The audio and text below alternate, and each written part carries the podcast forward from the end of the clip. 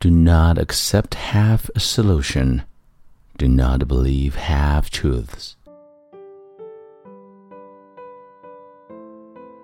嗨，亲爱的朋友，你好，欢迎收听英语美文朗读，我是你的朋友孟非 Phoenix。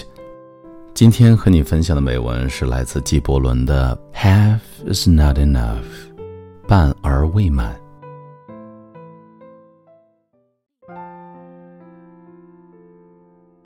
Do not love half lovers.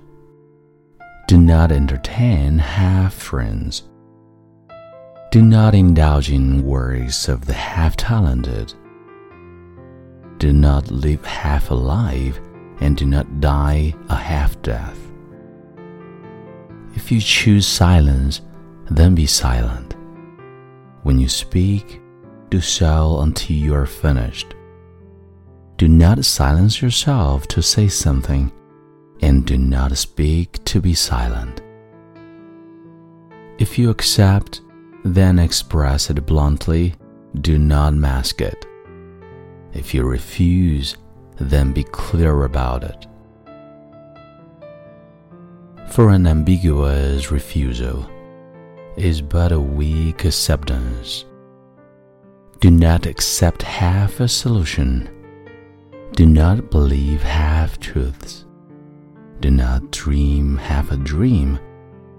Do not fantasize about half hopes. Half a drink will not quench your thirst. Half a meal will not satiate your hunger. Half the way will get you nowhere. Half an idea will bear you no results you rather have is not the one you love. It is you in another time, yet in the same space. It is you when you are not.